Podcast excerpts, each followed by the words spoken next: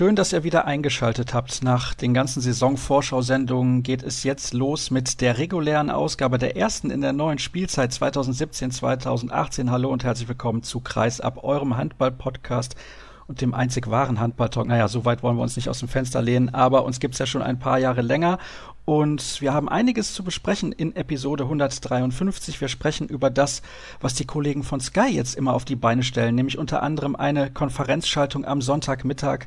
Und wir sprechen ein bisschen generell über das, was da geboten wurde, wo vielleicht noch ein bisschen Optimierungsbedarf besteht und wie das generell so ankam. Dann sprechen wir über das Binnenverhältnis beim THW Kiel, denn da gab es einen sehr interessanten Artikel, über den wir sprechen werden. Und soeben fand auch die Auslosung im DHB-Pokal statt. Da wurden die Begegnungen ausgelost für das Achtelfinale. Und im Interview der Woche begrüße ich Mike Nowak. Er ist der Trainer der U17-Nationalmannschaft des DHB und die sind vor kurzem Europameister geworden.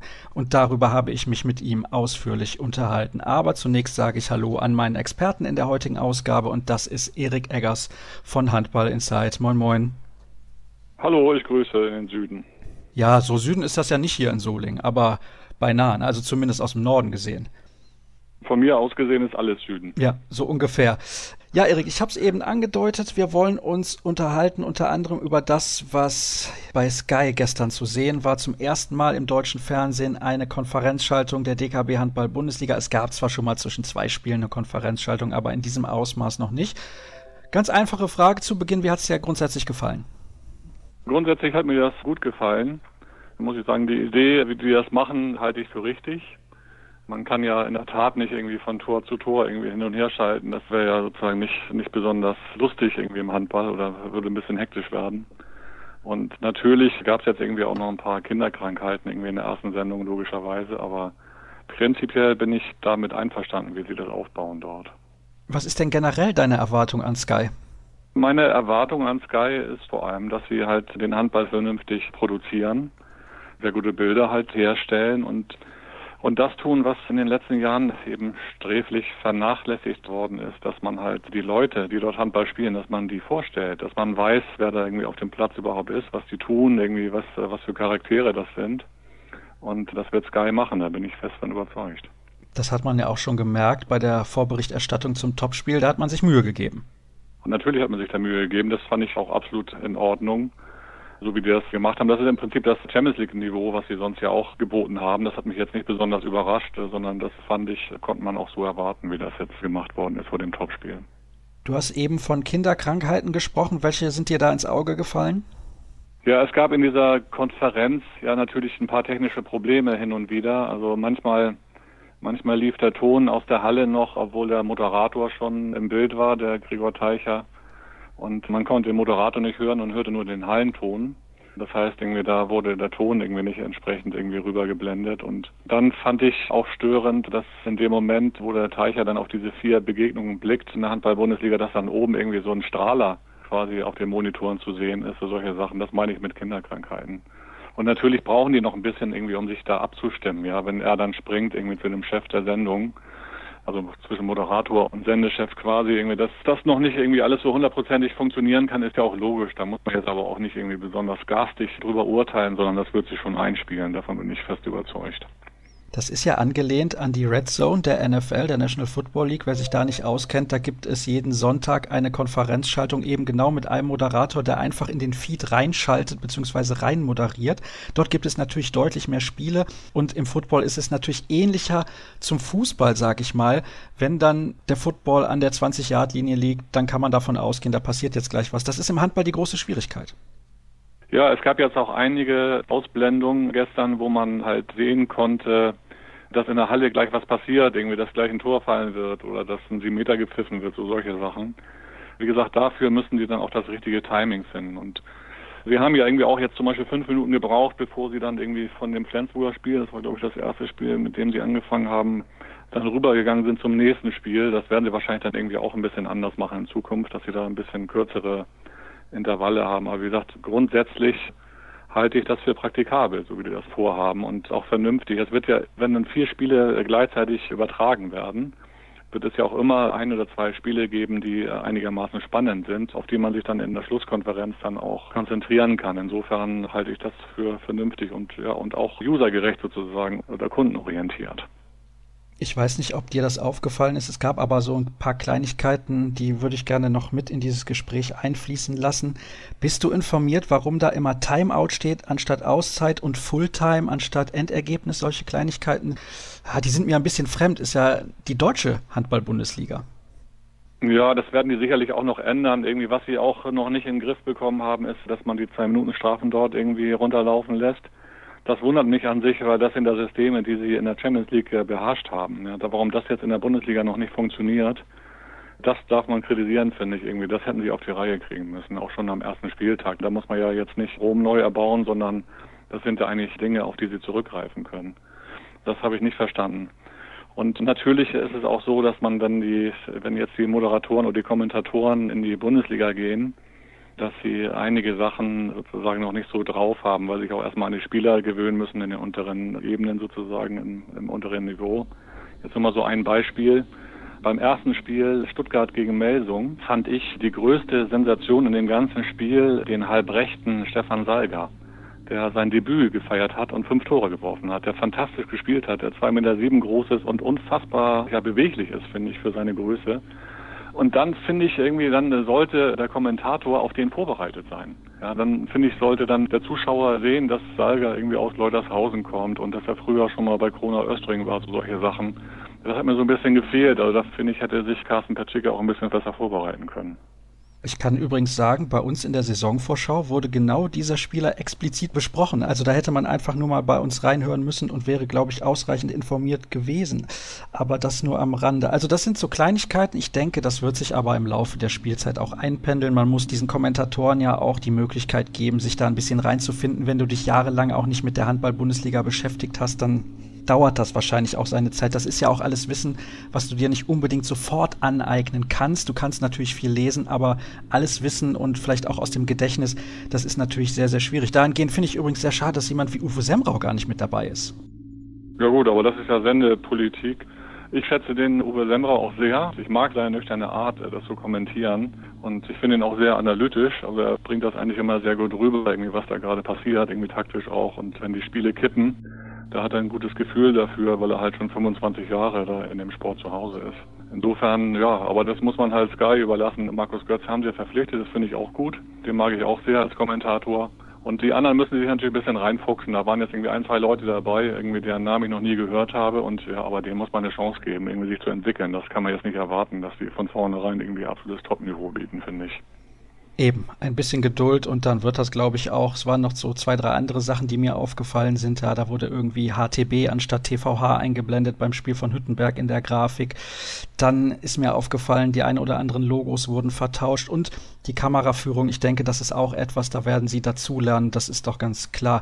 Was ich nicht ganz verstanden habe, da fehlte beispielsweise am Donnerstag in Ludwigshafen der einheitliche Hallenboden. Also, das geht dann, glaube ich, auf die Kappe der Liga.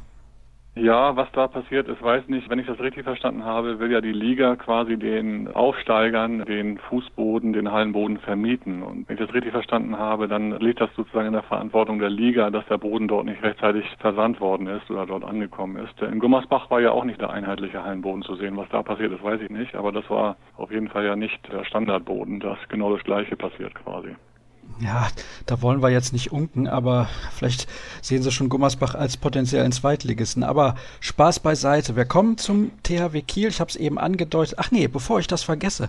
Der Kollege Stefan Kretschmer hatte ja gestern seine Talkpremiere. Wie hat dir das denn gefallen? Ja, das fand ich gut. Also das hat mir gut gefallen. Da hat er natürlich auch drei sehr, sehr prominente Gäste. Das wird er ja in dieser Form nicht irgendwie jede Woche haben, aber ich fand das interessant. Er hat ja auch das geschafft, in der Tat von Andy Schmid mal irgendwie so einen Spruch zu bekommen, dass die Löwen ja doch deutscher Meister werden wollen. Also Andy Schmid zumindest. Auch die Gespräche mit Andy Thiel, der ja bei uns fester Kolumnist ist sozusagen oder Gesprächspartner und auch Andy Wolf fand ich sehr vernünftig, also für den Handballfan auf jeden Fall interessant, weil Andy Wolf ja auch sozusagen abseits dieses berühmten oder legendären Interviews, was er gegeben hat, ja auch nochmal irgendwie seinen Standpunkt erklären konnte hinsichtlich seiner möglichen Wechselabsichten. Das sind Formate, die der Handball auch braucht. Da kann man eben dann auch so jemand wie Stefan Sager mal einladen und ihm mal erzählen lassen, irgendwie, wo der herkommt. Ja, das wird Kretsche auch machen. Davon bin ich fest überzeugt.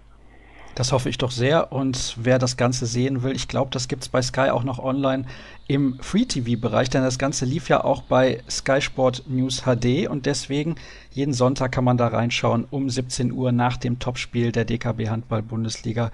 Als Handballfan sollte man da definitiv mal einschalten. Dann kommen wir jetzt zum THW Kiel. Und übrigens, wenn Stefan Sager nicht von Kretscher eingeladen wird, dann machen wir das eben. Der THW Kiel, das ist ein Verein, der natürlich polarisiert, das ist ganz klar, ist der Rekordmeister und die letzten beiden Jahre ist man mal nicht deutscher Meister geworden. Ist ja eigentlich gar nicht so schlimm. Nö, sagt ja auch keiner, dass es schlimm ist. Das finden die Fans auch nicht schlimm. Ja, die Fans erwarten ja nicht, dass der Club jedes Jahr deutscher Meister wird. Also es gibt sogar viele Fans, die nichts dagegen haben, dass es eine sportliche Talfahrt gibt oder irgendwie ein bisschen ein Leistungsknick.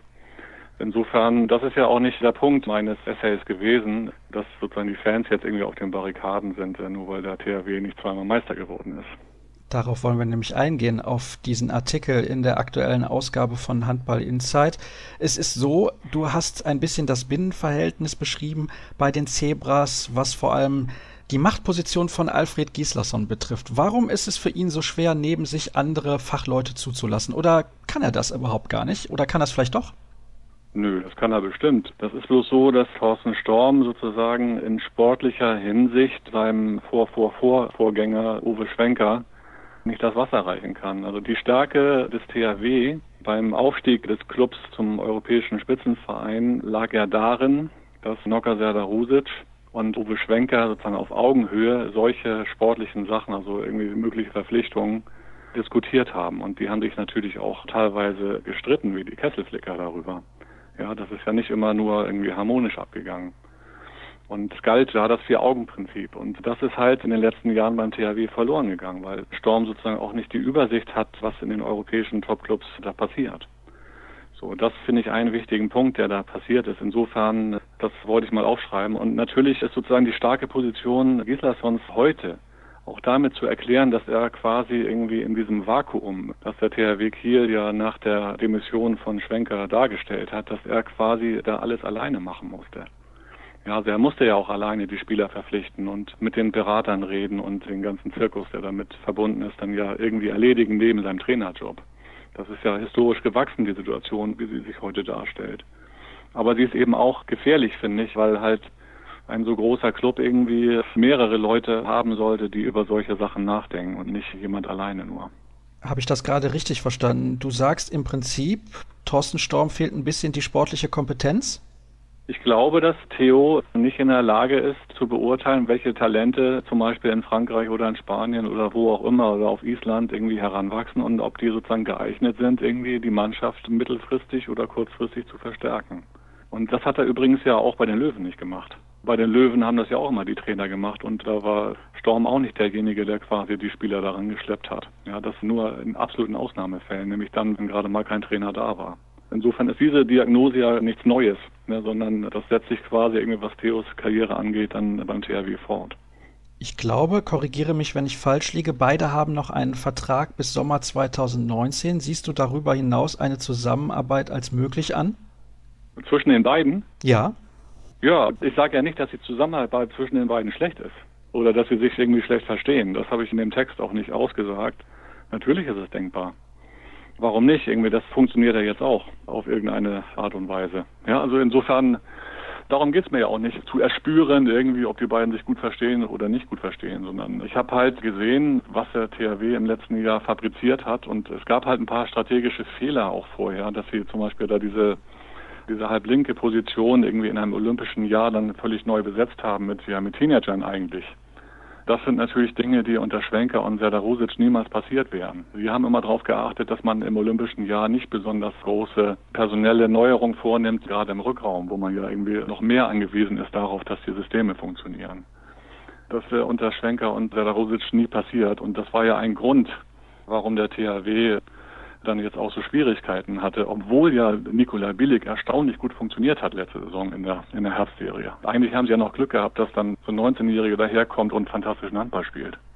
Überragenden Handball. Ich kann mich übrigens erinnern, wie er vor ich weiß nicht, zwei Jahren über Nikola Bielik mal gesprochen haben, nach einem Länderspiel der deutschen Mannschaft in Wien. Da hast du schon gesagt, ja, Bielik, das ist auf jeden Fall vielleicht sogar der kommende Welthandballer. Und jetzt haben wir gesehen, nach seinem ersten Jahr in der DKB Handball-Bundesliga, zu welchen Leistungen er imstande ist. Abschließend, was dieses Thema betrifft, denkst du, es wäre vielleicht sinnvoll, wenn der THW einen Sportdirektor installiert und sich Theo Storm quasi nur um die Geschäftsführung kümmert? Ja, das ist ja das Modell, was zum Beispiel in Gummersbach jetzt auch praktiziert wird. Und Theos Stärken liegen ja im Verkauf. Ja, sozusagen irgendwie da entsprechende Sponsoring-Pakete zu verticken für den Club. Und insofern wäre so ein Modell sicherlich irgendwie denkbar und irgendwie auch sinnvoll für den THW. Die Frage ist halt irgendwie, ob man dann jemanden findet, der in der Tat irgendwie mit Alfred auf Augenhöhe auch diskutieren kann. Das ist nicht so einfach. Ja, weil der THW ja nicht nur sich auf dem deutschen Markt bedient, sondern ja eigentlich ja weltweit oder europäisch zumindest. Insofern muss man da schon mal drüber nachdenken, wer für so eine Position überhaupt in Frage käme. Wir haben dafür keine Zeit, Erik, ne? Ich zumindest nicht. Ja, ich, ich auch nicht. Bei Und aussieht. bei mir ist auch die Kompetenz das große Problem. Von daher lassen wir das an der Stelle lieber. Kommen wir zur Auslosung im DHB-Pokal. Ferndorf trifft dort auf die Rhein-Neckar-Löwen, die HG Saarlouis auf den SC Magdeburg. Melsungen empfängt Leipzig. Lemgo tritt zu Hause an gegen den TVB Stuttgart. Erlangen muss ran gegen Frisch auf Göppingen. Hannover trifft auf Kiel. Flensburg gegen die Füchse Berlin wurde ausgelost von Carsten Lichtlein und der Bergische HC darf die HSG Wetzlar begrüßen. Ich denke, der Knaller ist sicherlich die Partie Flensburg gegen Berlin, aber man sollte nicht unterschätzen das Duell zwischen Hannover und Kiel. Ja, das war letztes Jahr auch ein sehr knappes Spiel und äh, THW hat zwar irgendwie in der jüngeren Vergangenheit auch äh, hin und wieder hoch gewonnen in Hannover, aber ich glaube schon, dass es irgendwie so ein Spiel, wenn es in der großen Arena in Hannover stattfindet mit vielleicht irgendwie, keine Ahnung, 7.000, 8.000 Leuten, dass sowas dann auch doch spannend werden kann zum Schluss. Aber natürlich ist der THW Favorit in dieser Begegnung, auch wenn er reisen muss nach Hannover. Das glaube ich auch. Als Favorit gehen sie auf jeden Fall in dieses Spiel. Übrigens, Mihasara Betz, ich weiß nicht, ob du den Supercup gesehen hast zwischen den Rhein-Neckar-Löwen und dem THW Kehl. Das ist ein genialer Spieler. Ja, ist ein toller Spieler. Der ist natürlich auch schon ein bisschen länger aufgefallen. Schon in seiner, in seiner Zeit bei Celje. Andi Schmid hat es ja gestern gesagt in dem äh, Talk bei Kretsche irgendwie, dass Sarah Betz die Löwen ja zweimal auseinandergenommen hat letztes Jahr ja, es ist als Ergänzungsspieler schon wirklich eine, eine sehr, sehr starke Variante. Andererseits muss man dann halt sehen, irgendwie wie der eingebunden wird, irgendwie als Mittelmann, wenn dann Duvniak tatsächlich zurückkommt, irgendwie in, vielleicht dann irgendwie auch in voller Stärke oder in seiner alten Stärke spielen kann. Dann wird er natürlich nicht mehr so viele Spielanteile haben und da muss man halt mal gucken, wie sich schon ein Spieler verhält, irgendwie wenn man halt dann ja im zweiten Glied steht, weil Duvniak ist die Führungsfigur da und wird dann halt auch viel spielen. Das lässt sich gar nicht anders machen. Das kann Gislason gar nicht anders disponieren als so, weil, weil er sonst ja Duvniak bestätigen würde als große Figur in Kiel. Allerdings Sarah Betz und Duvniak vielleicht auf der Mittelposition und auf der Halbposition zusammen. Diese Variante gibt es ja auch noch. Ich denke, sobald Duvniak zurückkommt, ist der THW Kiel herausragend aufgestellt mit diesem Kader und kann sicherlich auch wieder angreifen, was den Champions League-Titel angeht. Ganz, ganz kurze Antwort. Wer wird deutscher Meister? Der THW, nehme ich an. Gut, das werden wir natürlich am Ende der Saison überprüfen und auch in den kommenden Wochen werden wir heiß und intensiv diskutieren über die DKB Handball Bundesliga, den internationalen Handball und alles, was so auf uns zukommen wird. Erik, herzlichen Dank, dass du mir zur Verfügung gestanden hast. Ich möchte an dieser Stelle, bevor es dann ins Interview der Woche geht, nochmal hinweisen auf unsere Saisonvorschau. Natürlich wurden die ersten Spiele schon absolviert, aber noch nicht von allen Mannschaften. Also Ihr wisst ja, wo ihr vorbeischauen müsst, um die passenden Sendungen zu finden. Da machen wir jetzt die erste und letzte Pause in der heutigen Ausgabe und gleich begrüße ich dann Mike Nowak.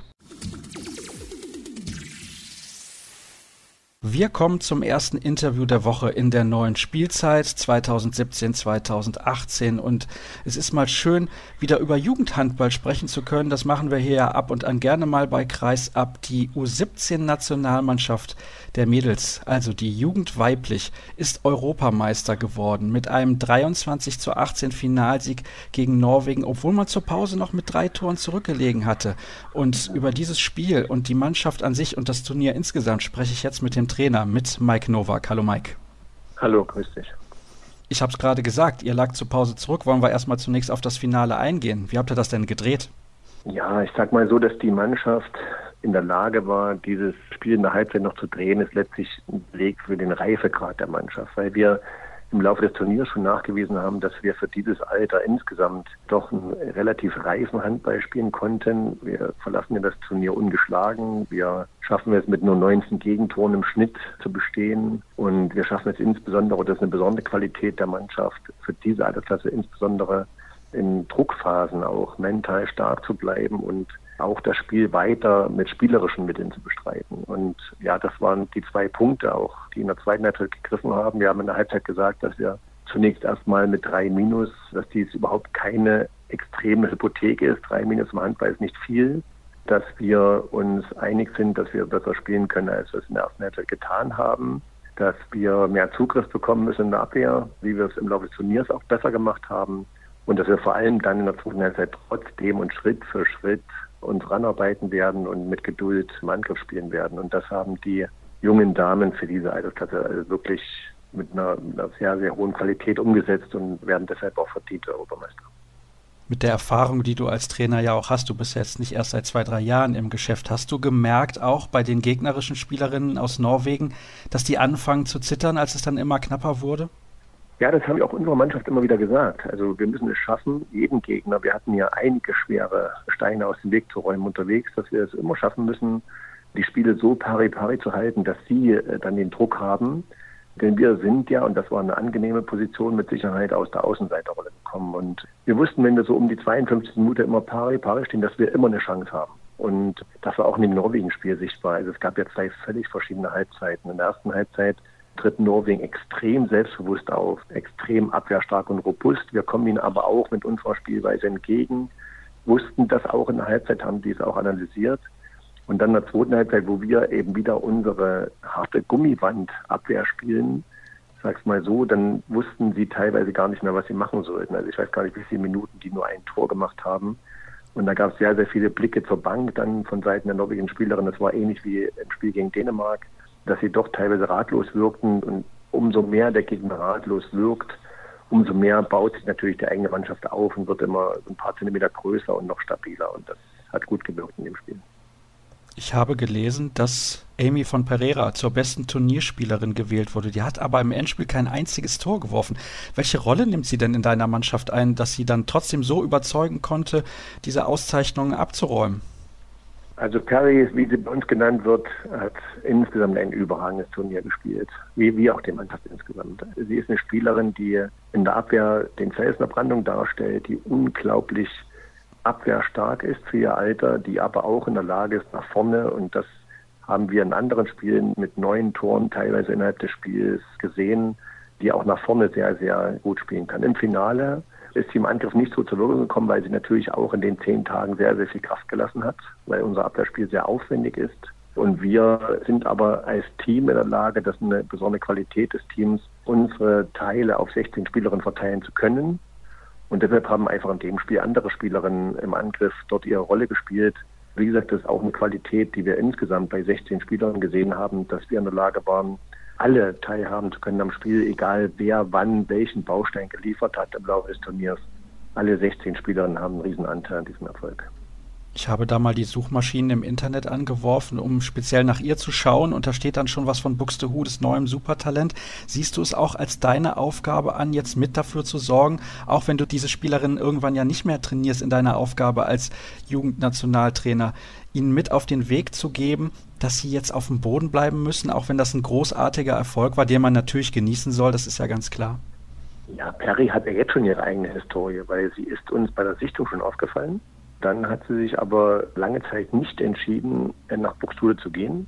Und so lange haben wir auch gesagt, werden wir sie äh, beobachten, aber nicht extra fördern. Und dann hat sie letztes Jahr erst im Dezember oder November, Dezember gesagt, okay, jetzt gehe ich diesen Weg und betreibe dort mit einem riesen Aufwand Leistungssport in Buxtehude.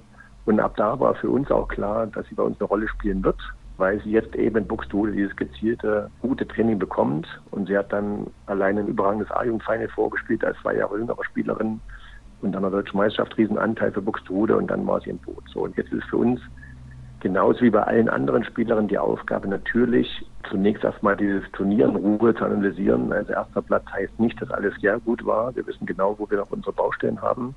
Und alle Spieler bekommen jetzt demnächst die Einzeleinschätzung, die Einzelanalysen und die Einzeltrainingsempfehlungen, Einzeltrainingsaufgaben, die einzelnen Baustellen, die wir ihnen nennen. Und die werden sie mit Sicherheit bearbeiten. Sie werden sie auch bearbeiten müssen, wenn sie in diese Mannschaft wieder wollen im nächsten Frühjahr. Das ist unsere Aufgabe. Wir begleiten dort die Spieler sehr eng und wollen, wie gesagt, nicht wollen, sondern müssen auch im nächsten Jahr im Frühjahr jetzt eine noch bessere Mannschaft hinstellen, um auch dann den Ansprüchen weiter gerecht zu werden. Du hast jetzt eben erwähnt, ihr hattet euch, ja, ich will nicht sagen, nicht allzu viel ausgerechnet, aber ihr wusstet, dass ihr viele schwere Brocken aus dem Weg räumen müsst, wenn ihr was erreichen wollt. Mit welchen Erwartungen seid ihr überhaupt in dieses Turnier gegangen? Ja, zunächst haben wir nach außen gesagt, dass wir die Hauptrunde erreichen wollen. Das ist immer so das Wichtigste. Klar hatten wir in der Vorrunde mit Russland, mit Holland und mit Österreich sicherlich einen der Turnierfavoriten mit Russland in der Gruppe, aber wussten, dass wir auf jeden Fall Zweiter werden können haben das auch gegen Holland und gegen Österreich relativ souverän gelöst.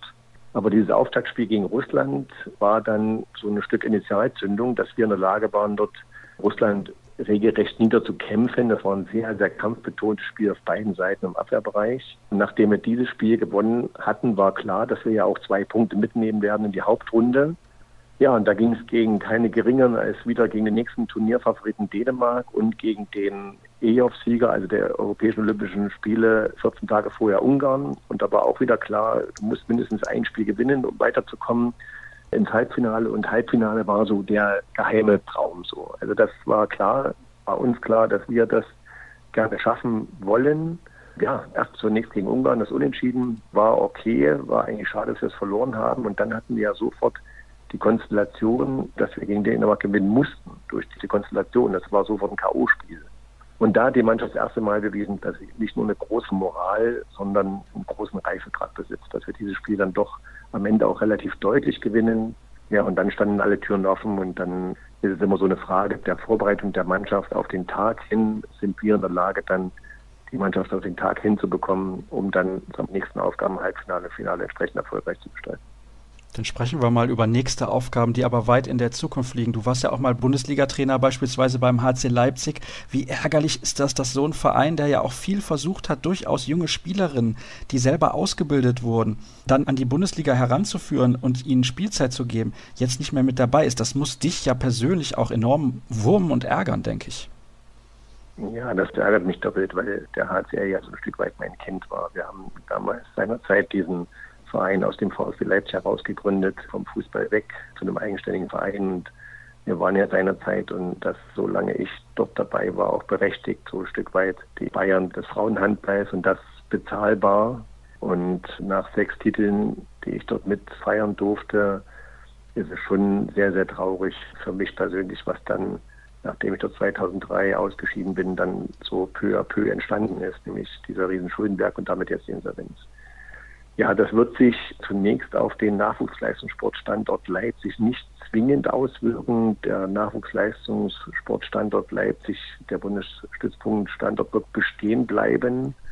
Und wir hoffen jetzt einfach, und da sind die ersten Anzeichen sehr positiv, dass der neue HC Leipzig, der jetzt versucht, sich wieder auf den Weg zu machen über die dritte Liga, dann hoffentlich der erste Verein sein wird, der auch den Weg zurück in die Bundesliga schafft. Und da ist erstmal für mich persönlich mittelfristig die zweite Liga völlig ausreichend, weil dann natürlich die Spielerinnen aus dem Sportgymnasium kommen, dann auch das optimale Spielumfeld haben, zunächst in der zweiten Liga dort bestehen zu können. Ich glaube, in Leipzig besteht infrastrukturell sowie von den handelnden Personen die Chance.